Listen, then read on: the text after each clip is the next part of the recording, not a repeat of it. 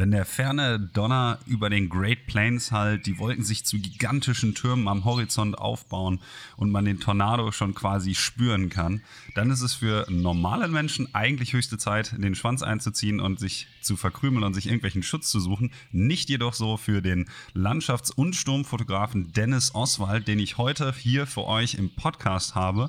Und Dennis ist seit 2008 schon immer in den Great Plains und in den USA unterwegs, um dort Stürme und Wetterphänomene zu fotografieren. Das ist so unser Hauptthema gewesen heute. Wir haben uns natürlich auch wie immer ein wenig mit der Hintergrundgeschichte des Fotografen beschäftigt. Also er erzählt euch, wie er eigentlich dazu gekommen ist und das sogar schon in einer Analogzeit ja, schon etwas länger her betrieben hat, noch lange bevor der Hype mit Instagram und Wetterfotografie so richtig losging. Er ist also eigentlich so Wetterfotograf der ersten Stunde am Anfang der Digitalzeit. Und wir haben natürlich dann auch über die praktischen Vorteile gesprochen, wenn man so in den USA unterwegs ist gegenüber Deutschland ein wenig über die technischen Aspekte, die da mit reinspielen, also wie man eigentlich so Gewitter am besten verfolgt und auch fotografieren kann. Sind also ein paar kleine praktische Tipps für euch bei, die ich da rausholen konnte. Und Dennis hat auch natürlich ein wenig aus dem Nähkästchen geplaudert, was so die größten, beeindruckendsten Bilder waren, die er so geschossen hat in Deutschland und in den USA. Da ist er jetzt ja, wie gesagt, auch schon etwas länger unterwegs und hat einiges an Ausbeute, die ihr da übrigens finden könnt auf seinem Instagram-Account. Den findet ihr wie immer unter www.instagram.com com slash und dann einfach Dennis Oswald. Bald wird seine Seite auch wieder etwas aktiver sein. Da könnt ihr mal auf www.dennisoswald.de vorbeischauen. Ansonsten gibt es natürlich auch wieder die Bilder zu dem Podcast hier bei mir in den Shownotes unter www.nikolasalexanderotto.net und dann einfach mal oben auf Blog draus, draufklicken und den richtigen Blog eben anklicken. Da solltet ihr dann auch einige von den schönen Sturmaufnahmen mit Superzellen und Co. finden. Und ich möchte mich natürlich auch nochmal ganz, ganz herzlich hier für eure Unterstützung bedanken. An alle Leute, die hier meinen Podcast in den sozialen Medien teilen, ein großes, großes Dankeschön. Auch für alle Leute, die mich noch unterstützen wollen. Es gibt jetzt noch, falls ihr es beim letzten Mal schon gehört habt, eine kleine Aktion, die ich hier starte. Und zwar bin ich dabei, meine Wände umzudekorieren. Und dann muss ich eins auf jeden Fall rausschmeißen meiner Bilder. Und das könnt ihr einfach hier gewinnen, indem ihr einfach mal bei iTunes oder bei Stitcher oder so eine Rezension hinterlasst für den Podcast. Ihr könnt auch ruhig ehrlich sein, wenn ihr feint, hm, fünf Sterne ist es mir nicht wert, ist vollkommen egal. Schreibt einfach mal eure ehrliche Meinung und ein wenig Feedback bei Stitcher oder iTunes und damit qualifiziert ihr euch schon dafür, einfach hier dieses Bild zu gewinnen. Und zwar geht es um ein Bild aus Portugal, das heißt One Day Sun, This Will All Be Yours.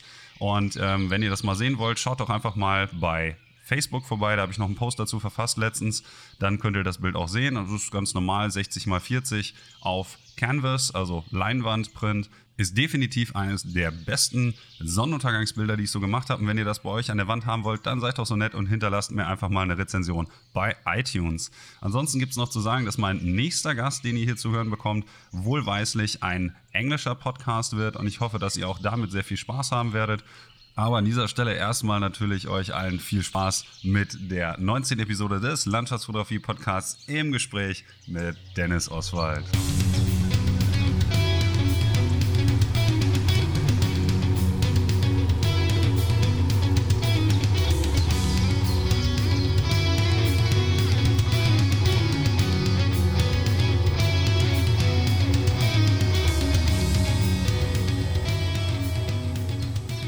Damit möchte ich euch jetzt herzlich willkommen heißen zu einer neuen Ausgabe des Landschaftsfotografie-Podcasts. Und heute habe ich den Sturm- und Landschaftsfotografen Dennis Oswald für euch. Hallo Dennis.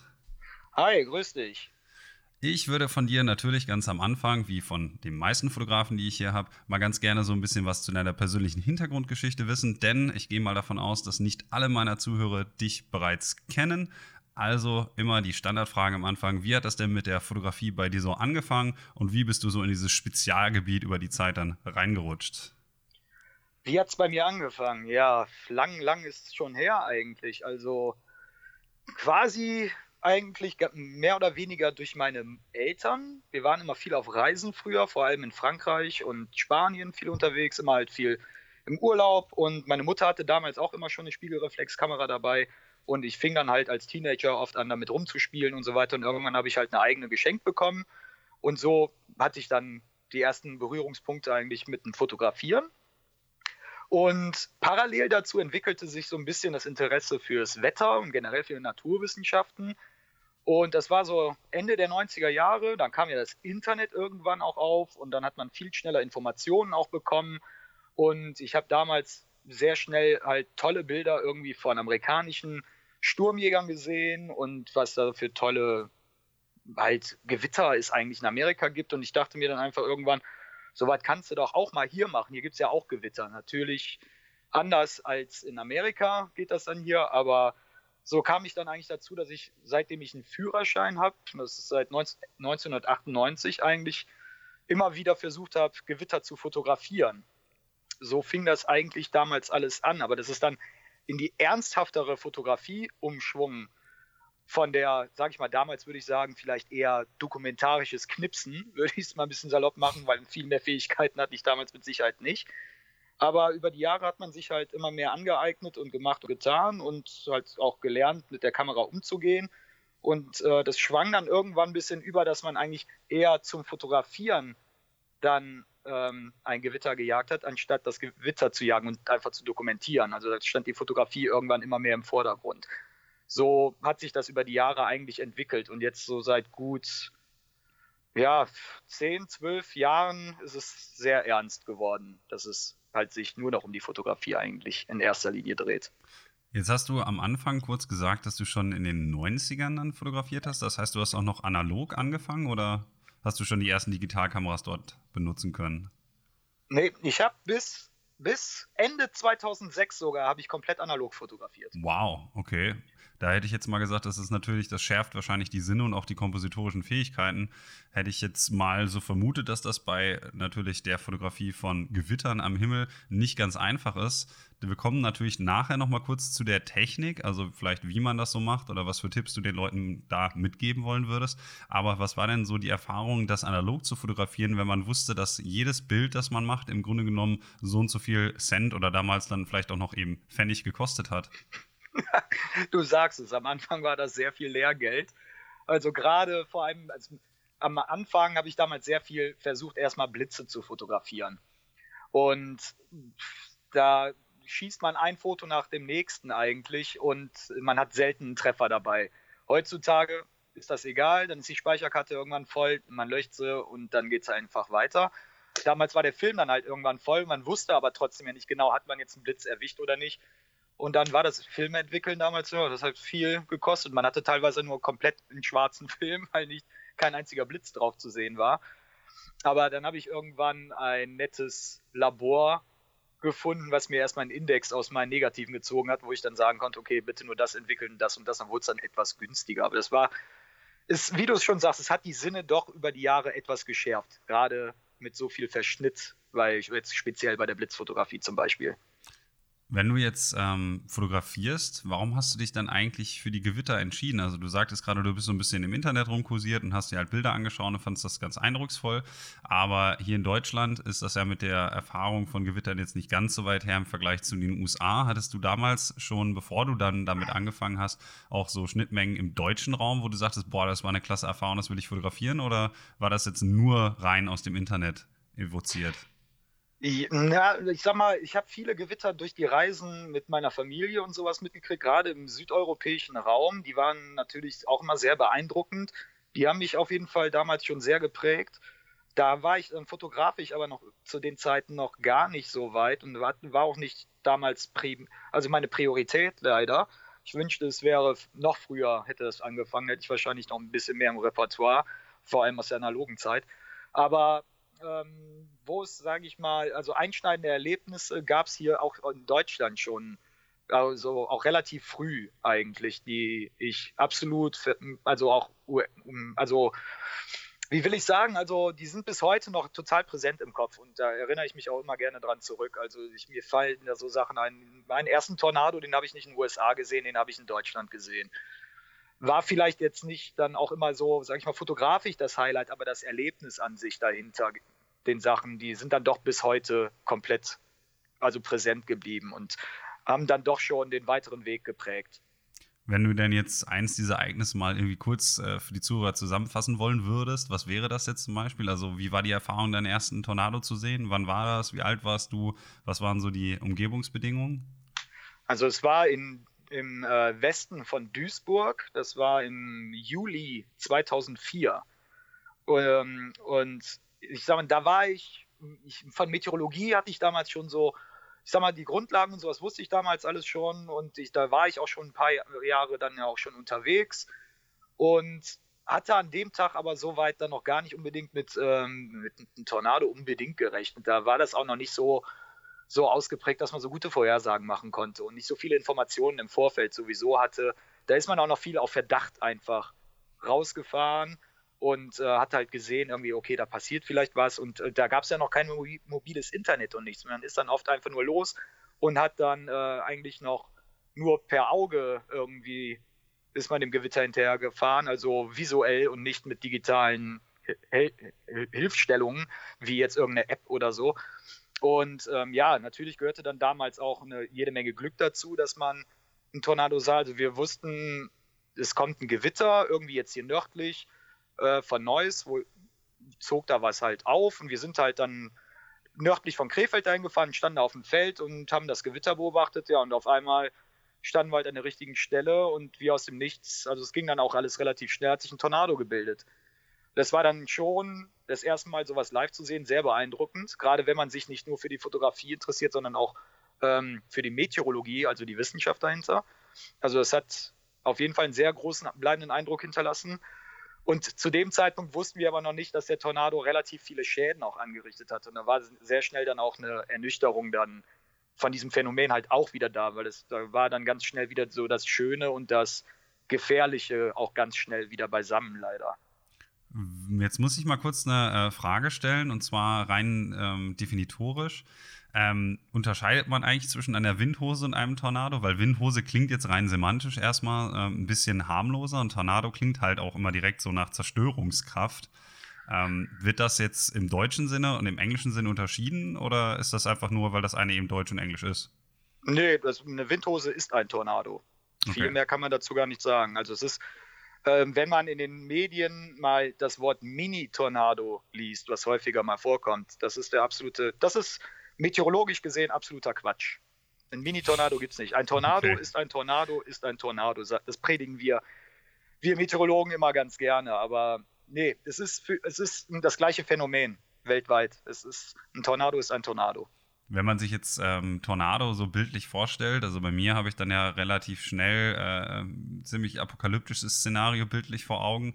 War das in Duisburg dann auch so, dass das schon, weil du sagtest, er hat einiges an Zerstörungskraft mit sich gebracht, dass das wirklich über einige Zeit ähm, dann eben mit Bodenkontakt durch die Gegend gezogen ist und äh, auch, sage ich mal, so, so ja, sehr, sehr düstere Aussichten mit sich gebracht hat, sodass das halt wirklich auch sah, als, als würde die Welt enden, wie man das halt zum Beispiel aus den USA kennt? Oder äh, war das dann eher so, so ein bisschen quasi dumped down, die deutsche Version? Ja, also wir waren am Anfang, als er das erste Mal Bodenkontakt hatte, gar nicht so weit von dem Tornado entfernt. Wie gesagt, optisch war er nicht so schön, wie man ihn sich jetzt vielleicht so bilderbuchmäßig oder sowas vorstellt deswegen, das äh, meinte ich ja eben schon mal, fotografisch war das jetzt nicht so wertvoll, da war eher das Erlebnis an dem Tag war viel prägender eigentlich. Und ähm, eigentlich war das, wirkte es gar nicht so düster und gefährlich. Es war eigentlich eher total faszinierend in, dem, in diesem Moment auf jeden Fall.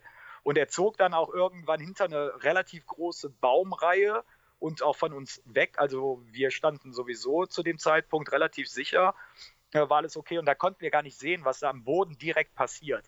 Wir sind dann später aber dann halt da mal hingefahren und haben geschaut, ob was passiert ist und dann mussten wir leider feststellen, dass von einigen Wohnhäusern die Dächer nicht mehr da waren.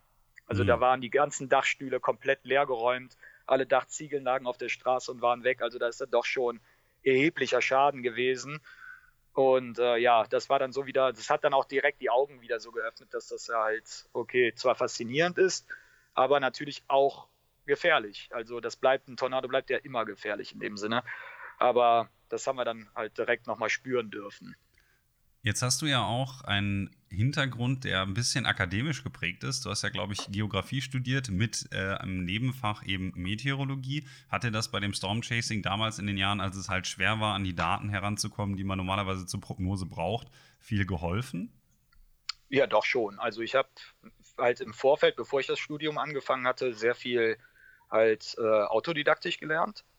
Und ähm, dann im Nachhinein, klar, ich habe mein Wissen, mein Horizont dadurch natürlich äh, enorm erweitert. Das auf alle Fälle. Also was Daten angeht und sowas, ich hätte in der, innerhalb der Uni hatte ich natürlich ein bisschen mehr Zugänge zu manchen Sachen. Die haben dann, sag ich mal, in dem Moment, wo ich sie gebraucht hätte, mir dann nicht geholfen, weil ich nicht in der Uni war und dann nicht dran gekommen wäre. Aber trotzdem Erfahrungen sammeln und ähm, mehr über Vorhersagen zu lernen, etc., das hat, das hat mir natürlich sehr viel gebracht. Jetzt bist du vor, na, ich glaube, zwei, drei Wochen oder so wiedergekommen aus den USA und du bist ja jetzt seit 2006, glaube ich, stand auf deiner Homepage auch, ähm, immer mal wieder in den Staaten, so viel wie es eben möglich geht zur Tornado- bzw. Unwettersaison. Wie hat das eigentlich so angefangen bei dir, dass du dich dazu entschieden hast, dann 2006, hey, ich kaufe mir eine digitale Kamera und fliege dann wirklich mal in die Staaten, um dort eben auch Stürme zu fotografieren? Ja, also der Hintergrund ist eigentlich ein bisschen, da muss ich ein bisschen noch weiter ausholen. Ähm, meine ersten Berührungspunkte mit Amerika hatte ich Mitte der 90er Jahre. Mhm. Da war, weil mein Onkel hat in äh, einer Yale-Universität gearbeitet für zwei Jahre und da habe ich den halt besucht, zweimal. Und da habe ich das Land halt so ein bisschen mal an der Ostküste schon mal kennengelernt. Das war so dann, sage ich mal, dann hat man so ein bisschen mitgekriegt, wie es da drüben halt so ist und abläuft, sag ich mal, so ganz allgemein. Und ähm, ich habe äh, mein Abitur auf dem zweiten Bildungsweg gemacht und das habe ich halt 2006 abgeschlossen gehabt und danach habe ich mir selber halt eine US-Reise geschenkt und war dann da eigentlich dann vier Wochen erstmal auf einer reinen Landschaftstour erstmal und daraufhin hatte ich mir eine digitale Spiegelreflex damals meine erste gekauft und war dann eigentlich so eine klassische Südwest-Tour erstmal. Das hatte gar nichts mit dem Wetter in dem, damals nicht zu tun, sondern ganz normal Kalifornien, Arizona, Utah, halt so die Klassiker das erstmal besucht und wollte mich dann im Start mal ein bisschen um, umsehen. Und 2008 ging es dann los. 2008 war ich dann mit ähm, mit, mit Freunden, die halt auch schon seit Ende der 90er teilweise in Deutschland Gewitter jagen und sowas, also mit Gleichgesinnten. Damals zu der Zeit gab es halt noch gar nicht so viele in Deutschland. Und das waren auch überhaupt, auch fotografisch überhaupt kein Thema.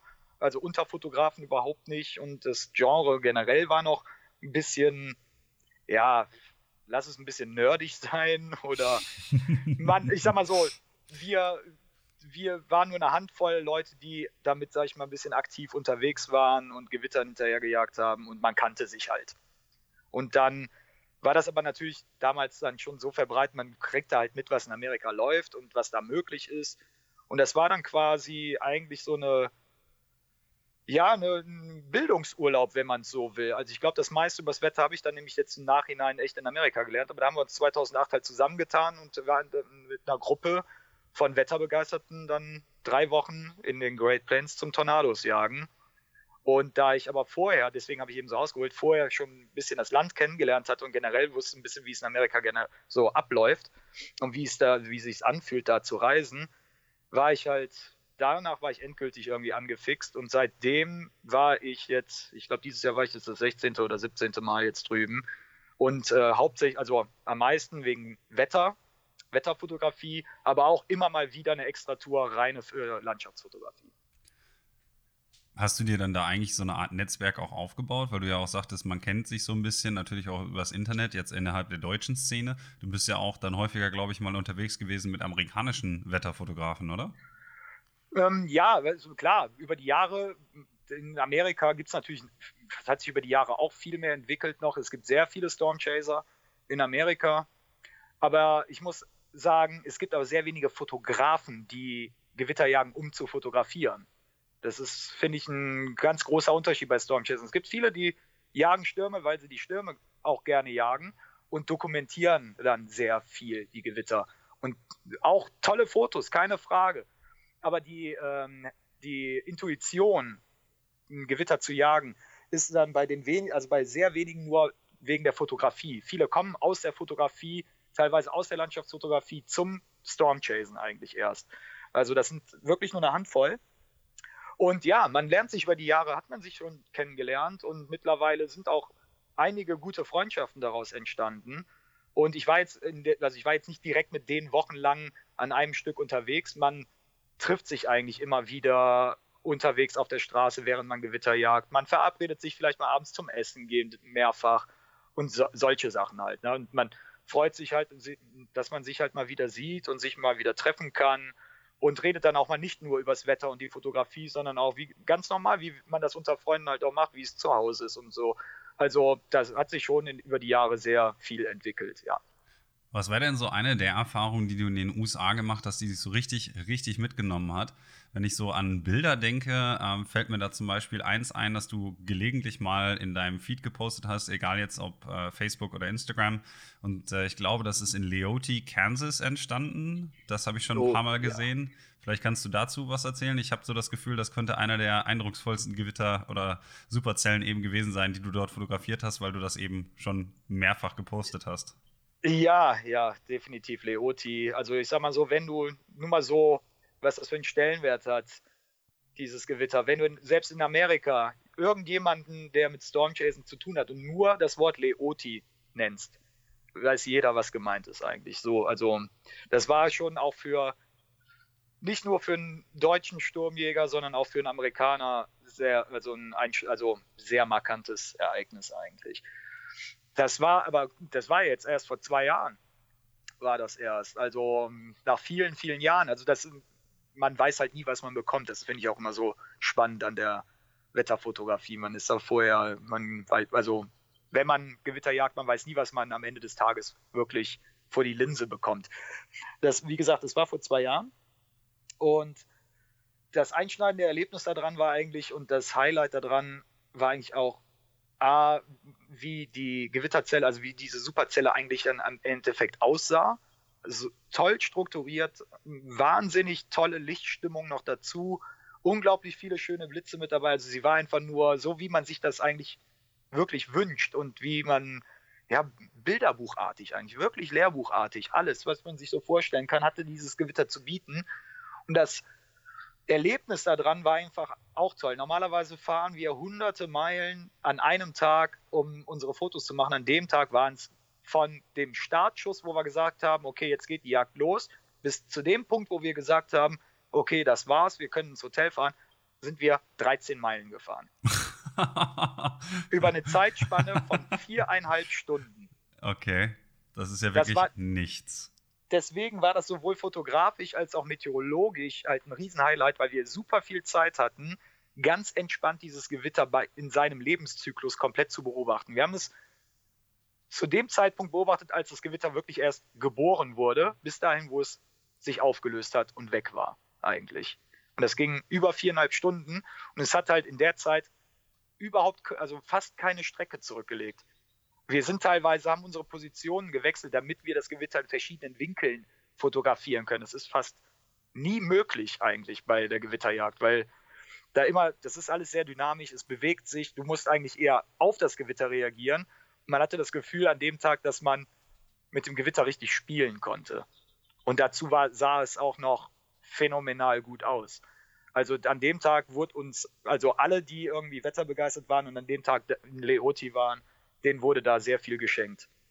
Wenn du das jetzt mit anderen solchen Phänomenen vergleichen wollen würdest, wäre dann für dich eigentlich so eine Superzelle, also ein Gewitter, interessanter als ein Tornado oder ein ähm, klassisches Wüstengewitter oder sowas? Ja, ich glaube, für mich persönlich auf jeden Fall. Also ich bin ähm, gar nicht so sehr hinter Tornados eigentlich her. Ich habe mittlerweile über 50 Stück gesehen und eigentlich waren davon nur 10 Prozent fotogen, also schön, so wie man sich das wünscht und so wie man sich das auch vorstellt. Aber Superzellen habe ich schon viele gute gesehen, also auch die toll aussahen. Ich bin eher der. Ein Tornado ist halt klein und ist halt, ein, ein, sag ich mal, ein Bestandteil des Gewitters dann. Und ich mag lieber das große, ganze Gewitter mit den kompletten Strukturen, diese enorme Größe davon zu beobachten. Also eher so tolle Wolkenstrukturen im großen Gesamten. Das ist eher so mein Ding. Wenn du jetzt dieses Leoti ähm, vergleichen würdest mit anderen Erfahrungen, die du so gemacht hast, dann sticht das ja offensichtlich schon relativ stark hervor. Jetzt hast du gesagt, das war vor zwei Jahren. Was gab es denn so für andere umwerfende Erlebnisse, die du fotografisch festhalten konntest? Äh, da gab es 2012, also wenn wir jetzt nur über das Wetter reden, ja, 2012 gab es eine ähnliche schöne Superzelle. Die war in Texas die war, also die blieb mir auf jeden Fall, die bleibt immer sehr im Kopf hängen. Und nur zwei Tage vor diesem Ereignis hatten, hatte ich einen Tag mit sieben Tornados innerhalb von anderthalb Stunden oder so, wovon dann einer schöner wurde als der nächste und der letzte hat dann mit einer halben Stunde Bodenkontakt und quasi hat sich auch kaum vom Fleck bewegt, den Vogel abgeschossen, wo man richtig viele gute Schüsse von Tornados, von dem Tornado machen konnte. Das war sehr einschneidend. Auf jeden Fall, was, hm, ja, da gab es etliche. So viel Zeit haben wir, glaube ich, gar nicht. Also über die Jahre hat sich da schon, über die Jahre hat sich da schon einiges angesammelt, was ähm, auf jeden Fall Highlights waren. Aber ja, aber man weiß es nie. Ich hatte auch Jahre drüben, das war, also jedes Jahr war für sich genommen, jede Saison, die ich drüben zum Fotograf Wetter fotografieren war, ist für sich genommen, war schon, war schon immer irgendein Highlight dabei. Das auf jeden Fall so ist, weil es, man darf das gar nicht so oft als eine Bild reduzieren. Das ist oft dann auch so das Erlebnis, was an dem Tag stattfand, was vielleicht in der gesamten Woche auf der Tour stattfand. Da spielen immer, finde ich, viele, sehr viele, also sehr viele Faktoren eine Rolle, ob ein Bild jetzt irgendwie im Endeffekt einen Wert hat für jemanden oder nicht. Also klar, wenn das Foto an sich selber auch noch sehr gut gelungen ist und das drumherum, die Geschichte, die was man erlebt hat, noch toll war, dann ist das natürlich unbezahlbar.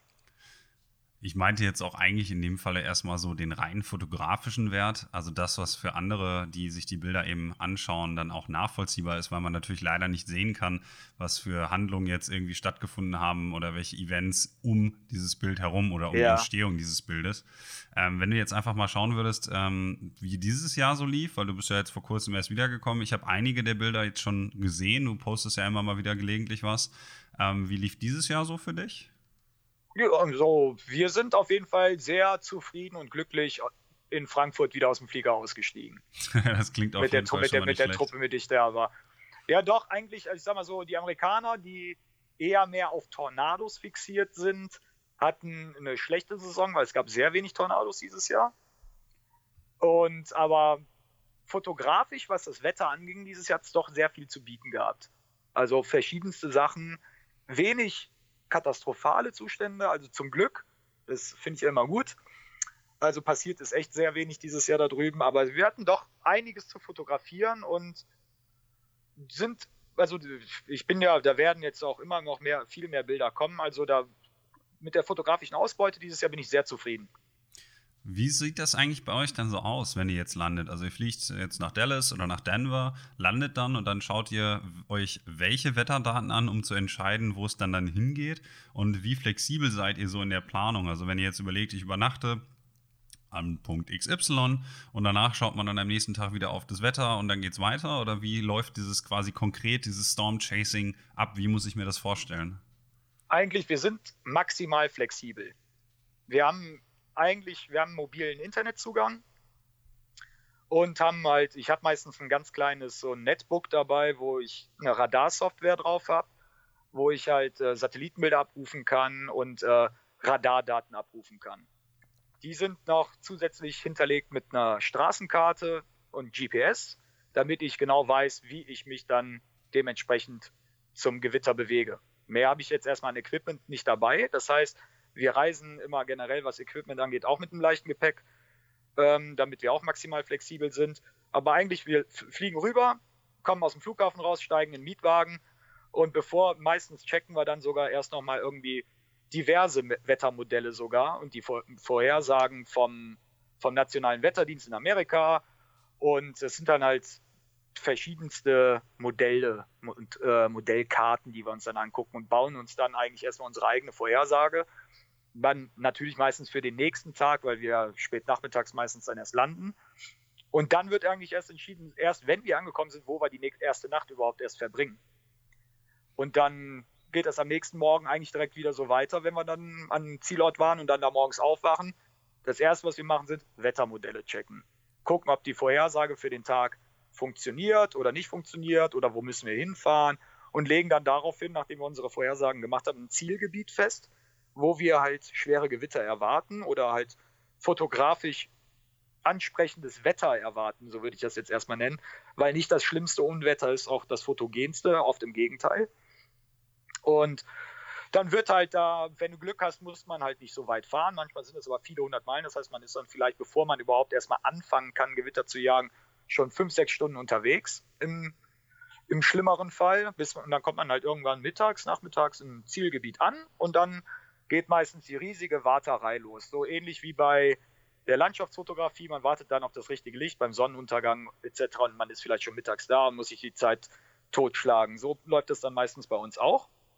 Und irgendwann, wenn die Vorhersagen gepasst haben und das Wetter auch das so macht, wie wir das uns vorgestellt haben, dann irgendwann entstehen die Gewitter und dann hängt man sich an das Gewitter dran, von dem man die, die Meinung ist, dass das dasjenige wird, was fotogen wird und was sich lohnt zu jagen.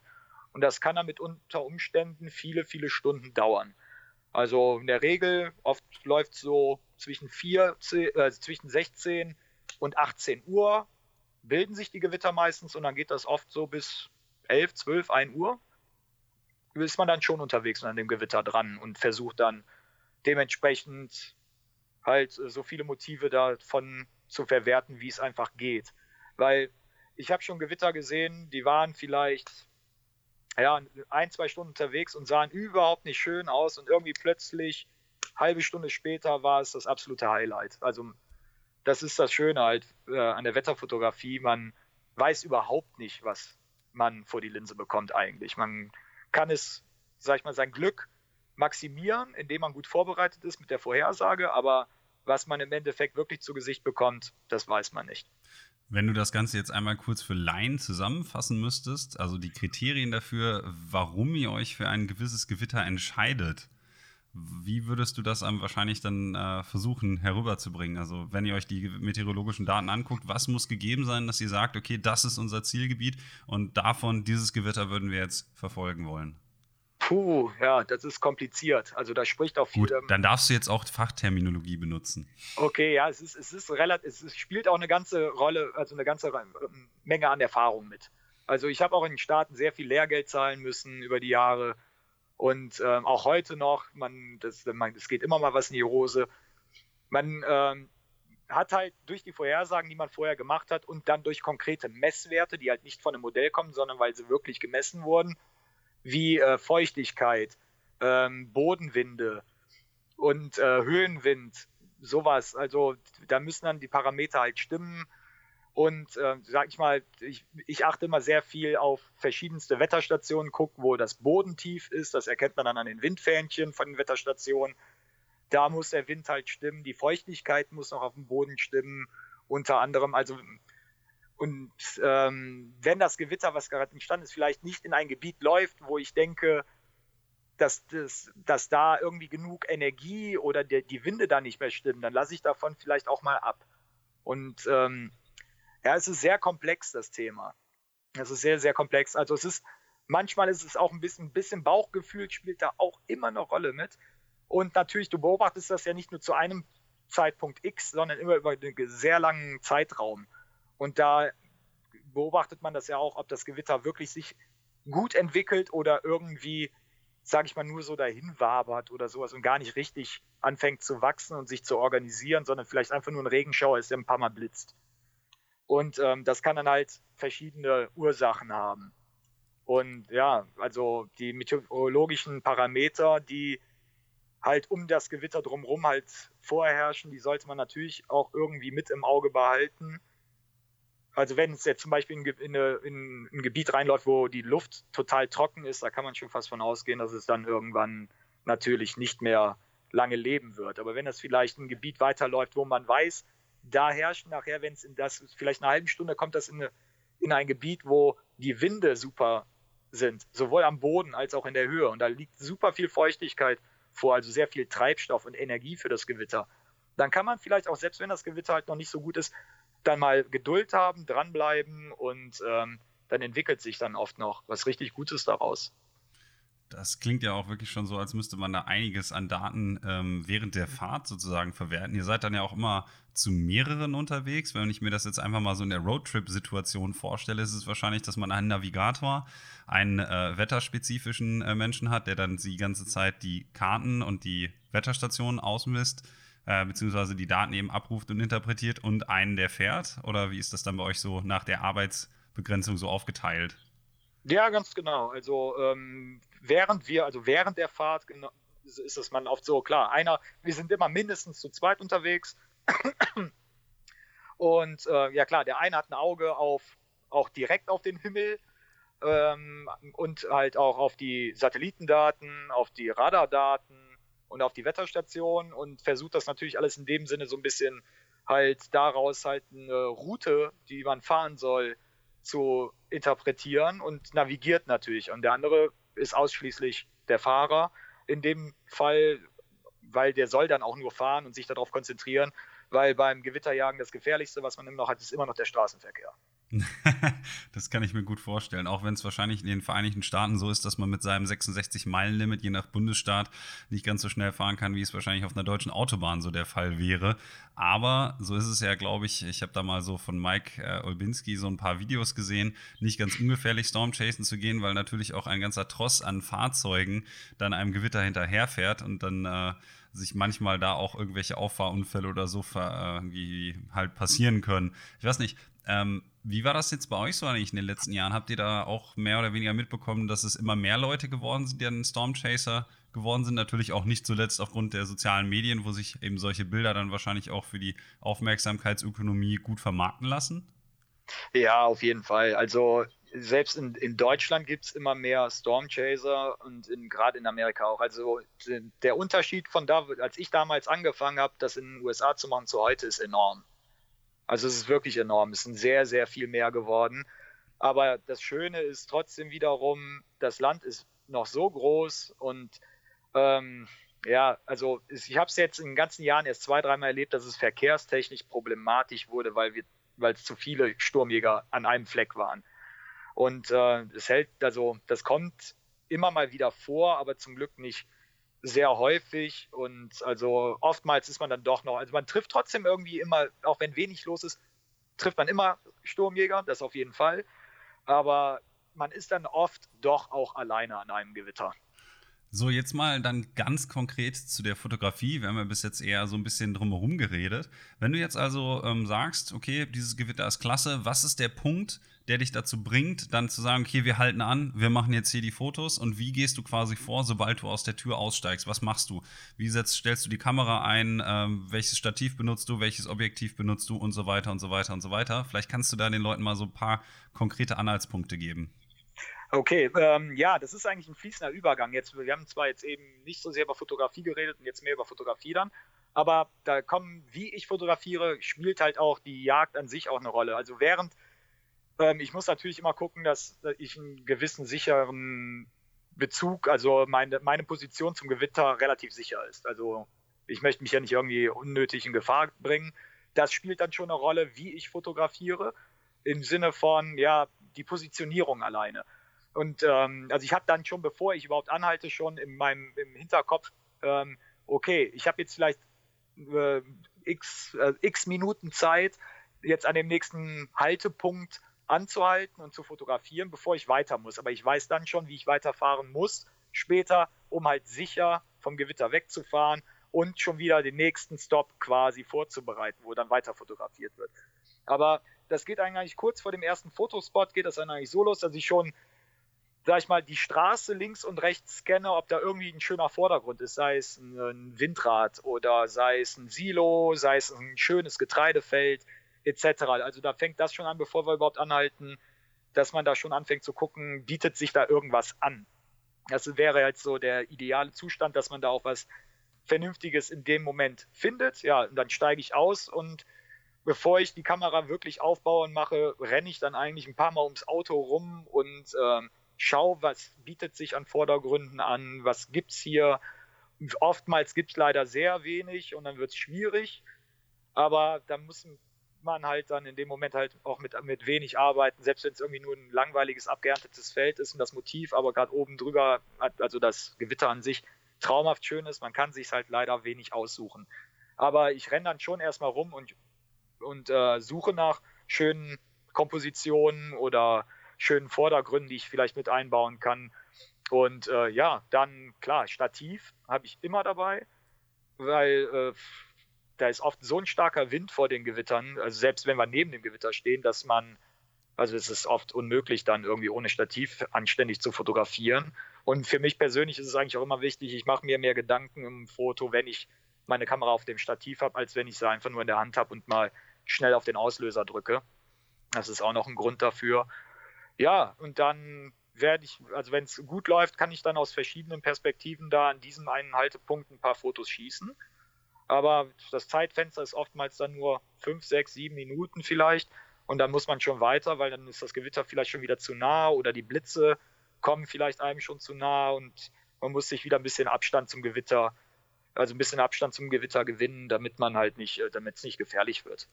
Wenn du jetzt aber mit dem Fotografieren ähm, aus der Hand schon Probleme hast, wie machst du das eigentlich dann mit dem Stativ? Also ich meine, der Wind rüttelt ja dann auch schon sehr stark an dem Stativ. Beschwerst du das irgendwie oder hast du den extra schweres Stativ gekauft? Weil ich glaube, und das ist jetzt nochmal so eine kleine praktische Nachfrage, dass man ja bei den Lichtverhältnissen wahrscheinlich nicht mal eben kurz eine 400 Sekunde raushauen kann.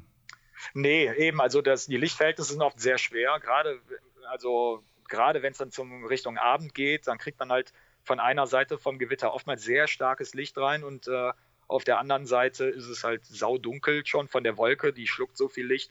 Also das ist schon schwierig. Dann, also da ist ein Motiv, also ein Stativ generell immer ratsam, gerade bei der Nummer. Aber wir versuchen das Auto oft so hinzustellen, dass wir das so ein bisschen als, äh, als ähm, Barriere für den Wind nehmen, damit wir ein bisschen windgeschützter stehen und dass die Stative sicher stehen.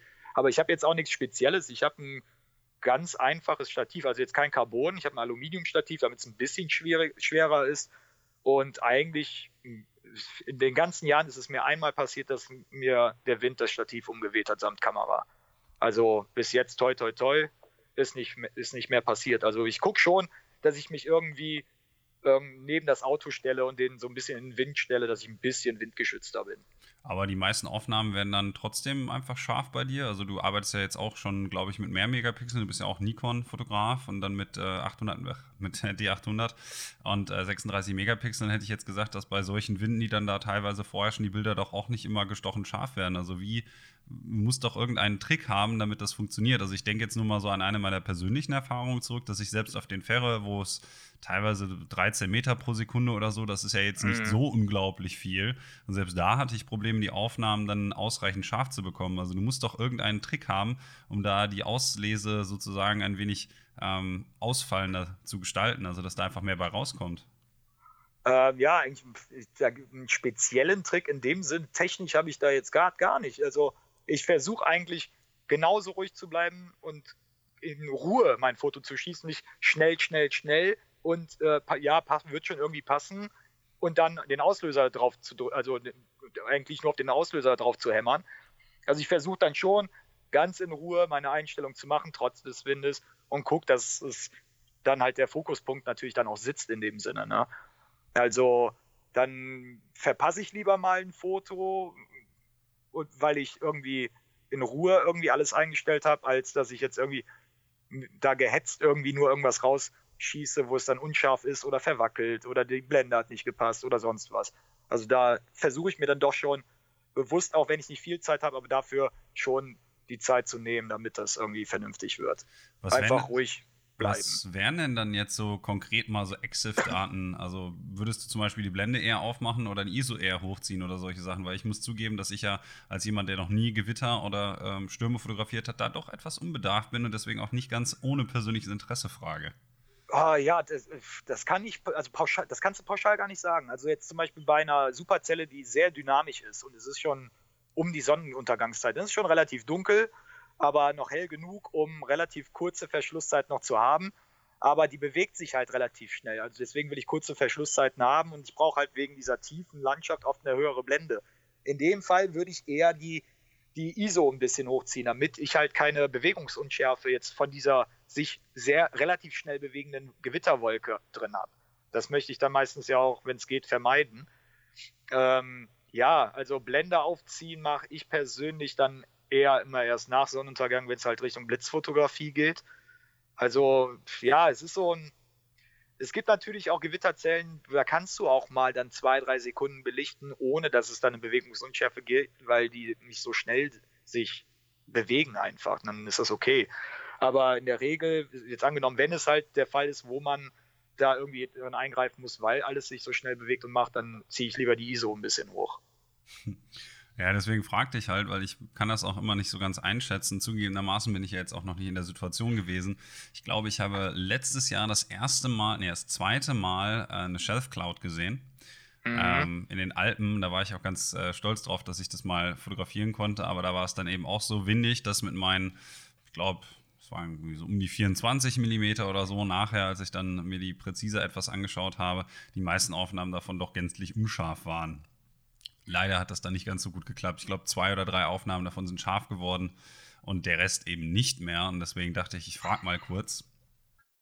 Ja, das ist echt schwer zu beantworten. Also sehr, sehr individuell von der Situation halt abhängig. Also gerade nicht nur wegen den Lichtverhältnissen, sondern auch wegen der Bewegung der Wolke. Und ähm, auch noch ein anderer Faktor, produziert die sehr viele, sehr helle Erdblitze, dann bin ich mit der ISO und der Blende dann, ah, das ist dann noch so ein Faktor dazu, wo du dann vielleicht die Wolke gut drauf hast, aber dann kommt ein Blitz, der dann zu hell ist, weil die ISO zu hoch war oder die Blende zu weit offen und dann hast du den Blitz überbelichtet, aber die Wolke passt und so. Also da geht auch, gerade dabei geht auch oft, also sehr viel Ausschuss produziert man mhm. bei der mhm. Wetterfotografie, muss man, muss man auch ganz ehrlich sagen. Also man hat einfach nicht die Zeit auch dazu, sehr bewusst zu fotografieren. Ich versuche das so weit wie möglich es geht, aber es ist jetzt nicht so, wie bei einer Landschaft, wo ich jetzt zum Beispiel mittags ankomme, mir meine Bildkomposition ganz in Ruhe vielleicht aussuchen kann und dann warte ich auf das Licht und jetzt zum Beispiel, was weiß ich, jetzt so wie im Sommer, wo der Sonnenuntergang ewig lange dauert, bis es, bis, und du hast ein super langes, schönes Licht. Da habe ich dann aber auch Zeit in Ruhe, jedes Motiv irgendwie unter den perfekten technischen Voraussetzungen zu fotografieren. Der Unterschied beim äh, der Wetterfotografie und beim gerade bei dem, beim Storm Jason ist dann halt oft so, Du steigst aus dem Auto aus, kennst deinen Vordergrund noch gar nicht richtig. Das ist schon für die Bildkomposition dann muss äh, schlecht und es muss schnell gehen. Du hast nur sehr wenig Zeit und dann muss es halt viel schneller gehen. Aber dann diesen Grad zu bekommen, dass es technisch astrein fotografiert ist und dass man dann auch noch eine gute Bildkomposition hat, ah, das ist schwer. Also allein dieser Zeitfaktor einfach noch dabei. Und dann ist man oft noch so in dieser Situation, dass man die Sicherheit noch mit bedenkt und dass man schon wieder den nächsten Schritt, den man danach ja gehen will, auch schon im Hinterkopf haben muss, damit man sicher wieder von dem Gewitter sich wieder entfernen kann und so weiter und so fort. Also es kommen deutlich mehr Faktoren nochmal ins Spiel wie bei der reinen klassischen Landschaftsfotografie. Jetzt nochmal kurz die Frage zu dem allgemeinen Roadtrip-Feeling, weil ich könnte mir vorstellen, dass es doch auf die Dauer relativ zermürbend ist, wenn man dann eben bis 1 Uhr immer fotografiert und dann erst sich irgendwie Gedanken machen kann, wo man eigentlich so ein Dach über dem Kopf findet für die Nacht und dann am nächsten Tag in sozusagen das einfach wieder wiederholt und das dann drei Wochen lang beispielsweise oder andere Leute machen es dann ja auch noch länger. Ähm, wann setzt bei dir so das erste Mal so ein bisschen die, äh, ja, Anstrengung ein? Also wann macht sich das so bemerkbar, dieser Lebensstil? Äh, wenn du mal drei, vier, fünf Tage am Stück solche Gewitter hattest ohne Pause, dann setzt es oft mal ein, dass ich dann sage, ich könnte mal einen Tag Pause gebrauchen. Weil das Blöde ist ja, man hat dann irgendwie, man, das ist ja nicht nur das Einzige, dass, also dass ich nicht weiß, wo ich schlafe oder sowas, das macht mir eigentlich in dem Sinne gar nichts aus, weil irgendwo unterkommen in, in Amerika ist das überhaupt kein Problem. Jedes Kuhkaff hat irgendein Hotel, und äh, also selbst in dem Moment, wenn, ich, wenn wir um 1 Uhr sagen, komm, das war's für heute, wir gucken jetzt mal im Hotel, dann guckst du ins Internet, nächstes Kuhkaff, alles klar, die haben ein Hotel, reservierst du eben online, fertig, dann hast du einen Schlafplatz. Also das stört mich gar nicht so sehr. Es ist eher, dass man nach ein paar Tagen, also wenn wirklich jeden Tag Gewitter waren, wenn keine Gewitter sind, dann machen wir auch ganz normale Landschaftsfotografien, dann ist alles ein bisschen langsamer, entspannter und ruhiger, dann ist das okay. Aber unregelmäßige Mahlzeiten. Teilweise hat man dann irgendwie nachmittags das letzte Mal was Anständiges gegessen bis 1 Uhr oder 2 Uhr morgens. Und das geht dann halt auch schon ein bisschen so auf die Kondition. Und halt, ja klar, wenn du Pech hast, bist du um 1, 2 Uhr morgens im Hotel und musst um 6, 7 Uhr wieder aufstehen, weil am nächsten Tag wieder 400, 500 Meilen vielleicht fahren musst, um wieder da zu sein, wo Gewitter sind. Okay, das ist ja, das ist so das Extrembeispiel vielleicht. Mhm. Aber du lebst halt schon sehr im Auto. Da ist es wahrscheinlich in Deutschland dann doch etwas einfacher. Jetzt habe ich noch mal so ein ganz konkretes Beispiel, weil ich auch das Aftermath selber miterlebt habe. Und ähm, eines dieser Bilder ähm, ist mir noch auf, die du damals schon gemacht hattest, lange bevor ich dich eigentlich kannte, ist mir noch ganz gut in Erinnerung geblieben. Und zwar das Bow Echo 2014. Ja. Äh, was ja hier über dem Ruhrgebiet auch war. Und ich muss da mal kurz rekuperieren, wenn ich da so überlege, wie ich durch die äh, sehr, sehr zerstörte Landschaft gefahren bin, weil ich zu dem Zeitpunkt gerade aus den Alpen wiedergekommen bin mit meinem Kollegen äh, Marc. Und wir sind so durch ähm, Herne, Herten, Recklinghausen und so gefahren, nachher auf der 43 und dann lagen schon die ganzen Bäume selbst auf der 43 durch die Schallwände ähm, sozusagen sind die einfach durchgebrochen und also das sah nach einigem an Gewalt aus. Und jetzt hast du da ein wirklich extrem gutes Bild gemacht von dieser Wolke damals und hast natürlich auch dazu geschrieben, dass die einiges an Schäden produziert hat, also beziehungsweise nicht die Wolke, das Gewitter vielmehr. Ähm, wie war das eigentlich so zum Beispiel jetzt als konkrete Erfahrung, dieses Gewitter zu fotografieren, weil du ja auch geschrieben hast bei Facebook, dass das so eins der stärksten Wetterphänomene ist, die du hier fotografieren konntest in Deutschland? Ja, also da, also im Vorfeld wusste ich schon, dass an dem Tag was, also dass die Voraussetzungen für was sehr Extremes da waren, wusste man vorher. Also auch die Meteorologen wussten das, mir war das auch bewusst, dass es natürlich dann genau so kommt, das ist dann halt auch nicht immer so gegeben. Also ich war schon ein bisschen überrascht, dass es so abgelaufen ist. Also ja, also jetzt hier, ich wohne ja, also die Aufnahme habe ich direkt hier vor meiner Haustür mehr oder weniger gemacht. Das ist halt hier mein Gebiet, was ich halt seit 20 Jahren durch Gewitterjagerei und sowas auch sehr gut kenne. Deswegen war dieser Platz, wo ich das Foto damals aufgenommen habe, auch, das, auch ausgewählt. Ich bin ganz gezielt angefahren, weil ich, auf, weil ich gesehen habe, dass das Gewitter genau in diese Richtung auch zieht. So ist halt das Foto auch mehr oder weniger entstanden. Aber dass da hier flächendeckend wirklich Windböen weit über 140 stellenweise, man vermutet es anhand der Schäden, sagen Meteorologen und Wissenschaftler, müssen es deutlich über 150 Stundenkilometer gewesen sein. Also deutlich stärker noch punktuell als damals der Orkan Kyrill. Okay, das war ein Orkan, das ist meteorologisch, also ich schweife schon wieder die Meteorologie ab. Das ist halt nicht vergleichbar in dem Sinne, aber natürlich sind die Windgeschwindigkeiten vergleichbar. Und also das war schon, das ist auch eine Sache, die ich nicht vergessen werde. Da sprechen mich heutzutage immer wieder auch Leute drauf an, auf das berühmte Pfingstunwetter. Und mir ging es halt nicht anders wie dir. Überall lagen Bäume über Tage, der Verkehr war komplett lahmgelegt. Ich wollte einen Tag später noch nach Berlin fahren. Und ich hatte zum Glück einen Kumpel, der mich irgendwie bis nach Dortmund gebracht hat, weil da erst wieder die ICEs fuhren. Also es war schon, also ich glaube nicht nur für mich als Wetterfotografen, ähm, ich glaube auch generell für Leute, die hier in der Region das äh, erlebt haben, ein einschneidendes Erlebnis. Und wie war denn so das Vorgehen, als du das dann fotografiert hast? Also du hast es gesehen, wusstest, okay, die Wetterlage ist dementsprechend und dann bist du losgefahren und hast das fotografiert. Vielleicht kannst du das Erlebnis nochmal für dich so emotional aufarbeiten. Also wenn du jetzt gerade direkt vor der Haustür die Gelegenheit hast, sowas zu fotografieren, wie war das für dich? Ja, ich sag mal, ähm, die, die jetzt zuhören und mit und auch äh, Wetterfotografie betreiben und Stormchasen, die wissen, dass ich hier am Niederrhein und im Rheinland jetzt nicht in der besten Ecke eigentlich in Deutschland lebe, was Gewitterfotografie angeht. Deswegen, also, das war dann schon morgens eigentlich, als es klar war, an dem Tag könnte halt was Größeres passieren und auch fotografisch vielleicht auch was Anständiges mal wieder passieren. So, ähm, war das dann natürlich klar, waren wir aufgeregt und ähm, wir haben natürlich da voller Erwartungen den Tag angegangen. Eigentlich fing das so an, dass ich dann morgens eigentlich ähm, Richtung Belgien gefahren bin, weil ich habe erwartet, dass das halt über Belgien halt irgendwann das Gewitter entstehen wird. Und ich wollte es ja nicht erst nur hier an einem Punkt sehen, sondern ich äh, am besten natürlich in Belgien das in Empfang nehmen und dann das über einen gewissen Zeitraum ja auch fotografieren und nicht nur einmal kurz. Ja, und dann wurde aber in Belgien kam das dann irgendwann auf mich zu, nachdem sich das entwickelt hatte. Und es sah halt echt nicht schön aus. Da war das so ein bisschen Ernüchterung im ersten Moment. Und ich musste dann sogar vor dem ganzen Gewitter erstmal flüchten, weil das war auch relativ schnell unterwegs. Und äh, wir hatten damals auch äh, Radardaten natürlich dabei und so weiter. Und dann, dann konnte ich die Zugrichtung sehr gut sehen. Und dann bin ich halt über die belgische Grenze nach Deutschland halt wieder rein bei Aachen und ich habe gesehen, ja, okay, pass auf, das zieht jetzt eigentlich genau Richtung Neuss und Düsseldorf. Und genau auf dem Weg liegt halt dieser eine Punkt, wo das Foto entstanden ist, wo ich öfter auch äh, auf Gewitter warte und da kann man halt gut beobachten, man kann es gut, man kann sehr viel sehen, es sind weite Felder, man hat einen sehr schönen ähm, tiefen Blick eigentlich und kriegt da richtig schön tief ins Bild einfach und äh, halt die Dimension einfach auch ganz gut rum.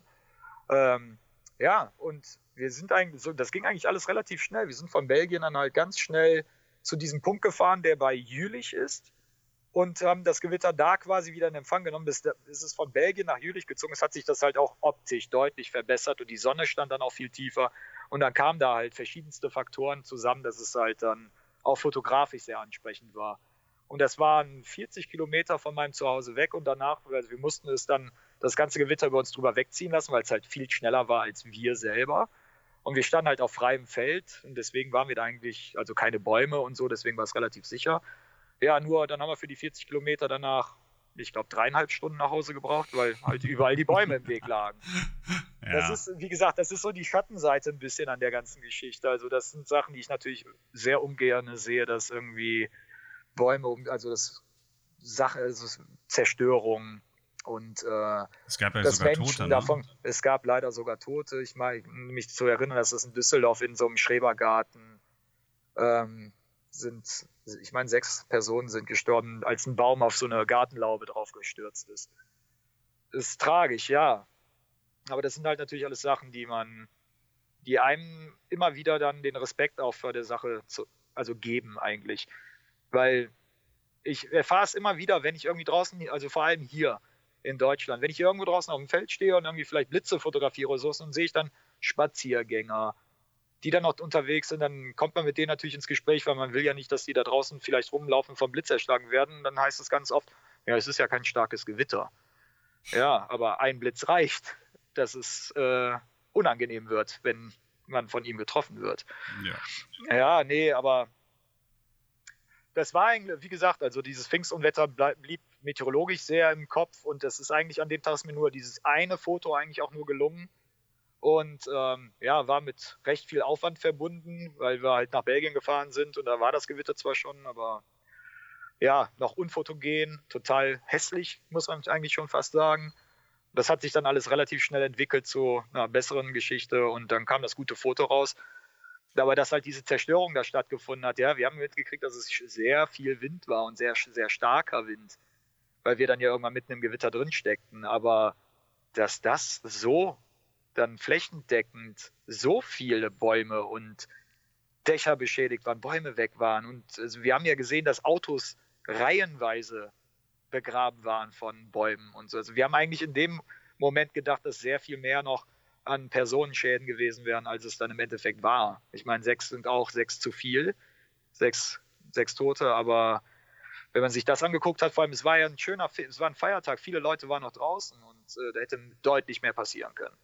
Wo kann man denn eigentlich die Bilder jetzt mal finden? Also ich weiß ja, ähm, klar, bei mir das in den Shownotes zu finden ist eine Sache, aber ich habe mal so geschaut, auf deiner Homepage ist ja momentan noch nicht so viel los. Wenn du jetzt den Leuten außer www.dennisoswald.de noch eine andere Anlaufstelle für Bilder ans Herz legen wollen würdest, wo wäre das?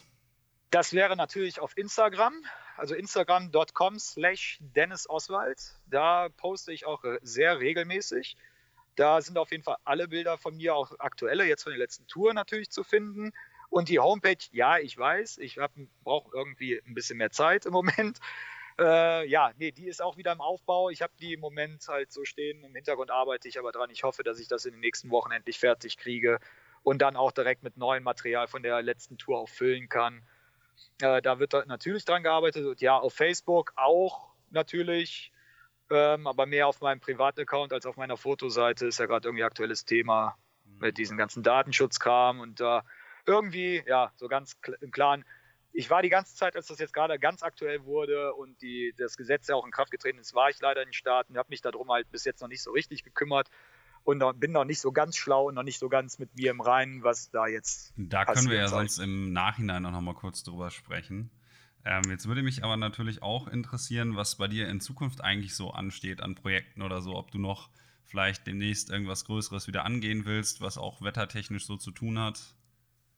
Ähm, ja, also wie gesagt, also meine Tour nächstes Jahr in den Staaten wieder zum Wetterfotografieren, die würde ich natürlich sehr gerne wieder machen. Also ich gehe davon aus, dass ich mindestens zwei, drei Wochen nächstes Jahr mal wieder rüberfliege für ein paar neue Fotos und einfach auch um Freunde zu treffen drüben und einfach auch ein bisschen Spaß zu haben. Das steht auf jeden Fall so wieder als Standardprogramm, würde ich es schon fast nennen, fest. Ähm, das andere ist, dass ich aktuell seit einigen Monaten mit dem Adrian Rohnfelder in Kontakt stehe. Er ist spezialisiert auf Vulkane, also ein anderes Wetter, Naturextrem. Und wir arbeiten gerade eine Multivisionsshow, bereiten wir gerade vor, mhm. mit der wir wahrscheinlich ab Ende des Jahres ähm, dann die ersten Termine veröffentlichen werden, wo wir dann auf der Bühne stehen werden. Die ersten kleinen ähm, kleinen, äh, sag ich mal, Appetithappen davon wird es höchstwahrscheinlich auf der Fotokina zu sehen geben. Ah, ja, da treffen wir uns dann ja auf jeden Fall auch noch. Da gehe ich doch schon mal schwer von aus. Also da werden wir wahrscheinlich schon mal so, sag ich mal, das Ganze mal ein bisschen anteasern. Und da wird es in Zukunft auf jeden Fall, das Projekt wird, heißt die fünf Elemente. Und da wird man dann halt so ein bisschen die Kombination aus Vulkanfotografie und Wetterfotografie halt diese, aber das Extrem halt, also halt diese Schwergewitter und die Naturgewalt der Vulkane und sowas, also Feuer und halt Blitze und alles, was so dazugehört, so, das wir, versuchen wir gerade alles zusammen in einen Topf zu packen und da eine schöne Story von, von unseren Reisen und was, worum es da eigentlich überhaupt geht, zu machen, weil das ist äh, beides jetzt, ich sag mal, jeder kennt Gewitter, jeder kennt Vulkane, aber jetzt auch im fotografischen Sinne ist es jetzt, ähm, sage ich mal, nicht so präsent wie, wie jetzt äh, eine Landschaftsfotografie aus den Bergen oder irgendwie sowas. Mhm. Also das, ja, das ist ein, also auch in Fotografenkreisen viel geläufiger, als wenn ich jetzt ein Bild von meiner Superzelle zeige. Da sagen die dann natürlich vielleicht auch, ja, okay, sieht cool aus, aber das ist nicht so, vielleicht, also eigentlich in meinen Augen ist das alles Naturfotografie, weil es ist alles Bestandteil der Natur. Aber es ist, weil es halt nicht so ein klassisches Genre ist wie jetzt die Landschaftsfotografie an sich. Zum Beispiel, ist es halt noch nicht so verbreitet und so. Aber vielleicht, wir versuchen das einfach auch generell, also ich meine, man kennt Multivisionsshows, aber was, was passiert da überhaupt, was machen wir da überhaupt, worum geht es da überhaupt? Und äh, da wird halt viel drüber zu hören sein, hoffe ich, in so ab ab Winter und dann in die Zukunft. Ich da arbeiten wir gerade sehr stark dran. Dass das alles so funktioniert. Und ich denke mal, wir beide können uns da ja auf jeden Fall nochmal kurz schließen, weil ich das natürlich auch ganz gerne persönlich verfolgen würde. Spätestens, wenn wir dann auf der Fotokina uns das nächste Mal oder wahrscheinlich ja dann hoffentlich das übernächste Mal über den Weg laufen, dann können wir da ja auch nochmal drüber quatschen, wie weit das Projekt so weiter ähm, vorangegangen ist. Klingt aber auf jeden Fall ganz interessant. Ähm, jetzt muss ich aber leider so, weil ich mal so auf die Uhr schaue, zum Ende kommen. Und klassischerweise, ich meine, was ja vielleicht auch schon ein paar meiner Podcasts gehört, frage ich immer ganz gerne, welche Gäste dich oder beziehungsweise generell ne, meine Gäste dann immer so interessieren. Also wie wäre es bei dir so? Wen würdest du gerne mal hier im Podcast hören wollen? Ah, du hast schon so viele tolle Leute da. Das ist echt schwer. Ähm, ja, äh, natürlich. Also, wenn man jetzt so ein bisschen, ich habe ihn ja gerade schon mal angesprochen, den Herrn Adrian Rohnfelder, mhm. der wäre, glaube ich, sehr interessant. Der hat zum Beispiel die höchsten Vulkane auf jedem Kontinent bestiegen mittlerweile. Also, das ist so zum Beispiel eine Sache, die er gemacht hat. Und begleitet das auch alles immer sehr fotografisch. Und äh, ich glaube, seine Art zu fotografieren wäre auch sehr spannend für die Leser, vor allem was er für einen Aufwand dafür betreibt, was er tut. Also, dagegen ist das, was ich beim Stormchasen mache, äh, Wellnessurlaub, würde ich fast schon sagen. Also sehr, der hat sehr, sehr viel Spannendes zu erzählen. Also ich glaube, das wäre echt toll, den mal zu hören. Mhm. Ansonsten, du hattest schon die beiden Felix hast du schon, den Stefan hast du schon. Ja, äh, nach wie vor, den Kilian habe ich noch nicht gehört, den wird mir, das fände ich, aber ich kenne das, ne? Also, ja. Kilian, wenn du das hörst, ne, gib dir mal einen Ruck. Ähm, ja. Ja, ja, gut, also ich werde den, den äh, Adrian werde ich auf jeden Fall mal anschreiben. Also ich muss auch zugeben, dass ich von ihm noch nie einen, den Namen noch nicht gehört habe und auch, auch kein Bild gesehen habe, was mir jetzt ganz peinlich erscheint, ähm, ist, weil Vulkane sind ja ganz interessant. Also. Genau, und vor allem, wo er das macht. Ne? Zum, Im Iran, im Kaukasus, in Chile, Mexiko. Der war in der Antarktis auch schon und so. Also das, da gibt es, glaube ich, sehr, sehr spannende Sachen, die man da Eindrucksvoll. kann. Ja, vor allem, also eben, also Geschichten hat er auf jeden Fall genug zu erzählen. Also, das ist, äh, Das wäre auf jeden Fall sehr spannend. Das andere wäre vielleicht noch, da fällt mir noch ein, der Martin Leonard. Der mhm. ist einer, der seit Jahren mit dem Motorrad durch die Welt tingelt und vor allem, ich glaube, ich frage mich nicht, wie lange der allein in Südamerika war, auf jeden Fall mehr als ein Jahr, anderthalb Jahre, zwei. Äh, aktuell ist er jetzt gerade in Mexiko unterwegs. Ähm, der wäre auch ein, wäre glaube ich auch spannend, hätte glaube ich auch viel zu erzählen, mhm. weil er macht, okay, wir sind zwar in einem Landschaftsfotografie-Podcast, macht er natürlich sehr viel weil er viel halt auch ganz individuell mit dem Moped in der Natur unterwegs ist. Ähm, aber halt nicht in, also eigentlich eher ist er zum Reisen unterwegs und das Motorrad ist halt Mittel zum Zweck eigentlich, weil er macht jetzt nicht so, ähm, ist jetzt nicht so direkt für, ja, wegen dem Motorrad, also das steht jetzt nicht so im Vordergrund eigentlich, aber das wäre noch ganz spannend, der hätte auf jeden Fall viele spannende Sachen zu erzählen. Mhm. Der fällt mir jetzt gerade noch ein. Ansonsten, jetzt gerade, ja, ich glaube. Ich sag mal, du ja? hast jetzt schon ein paar Namen genannt. Also da werde ich auf jeden Fall mal reinschauen und mir auch etwas mal das Portfolio anschauen. Von daher bin ich dir auf jeden Fall ganz, ganz dankbar ähm, für die Empfehlung. Und ich bin dir natürlich auch sehr dankbar dafür, dass du dir die Zeit genommen hast, uns hier ein bisschen was zu erzählen. Und äh, ich denke mal, wir quatschen ja gleich noch ein bisschen weiter, aber das Interview müssen wir dann wahrscheinlich an dieser Stelle erstmal beenden aus Zeitgründen, weil sonst laufen mir die Zuhörer irgendwann weg, wenn die Dinger hier alle zwei Stunden lang werden. Weil so lange Ganz kann genau. ja niemand die Aufmerksamkeit halten in diesen Zeiten von Social Media und so. Ne? Das alle Aufmerksamkeitsspanne wie, wie eine Ameise mittlerweile, inklusive mir. Und dann kann ich jetzt meine rhetorischen Fähigkeiten auch mal wieder äh, unterm, unterm Tisch hervorkratzen und dann können wir mal schauen, dass wir noch ein bisschen quatschen. Und ich würde sagen, genau. den Zuhörern sagen wir dann wahrscheinlich an dieser Stelle dann erstmal Tschüss soweit. Und äh, ich überlasse dir dann hiermit einfach mal das letzte Wort. Ja, herzlichen Dank für die Einladung. Hat echt Spaß gemacht, ein bisschen mit dir zu schnacken über die bekloppten Sachen, die ich so anstelle. Hat auf jeden Fall Laune gemacht und ich hoffe, den Zuhörern hat es auch immerhin bis zum Schluss ein bisschen Spaß gemacht. Es war nicht allzu langweilig, auch wenn wir jetzt sehr, sehr lange unterwegs waren. Auf jeden Fall vielen herzlichen Dank.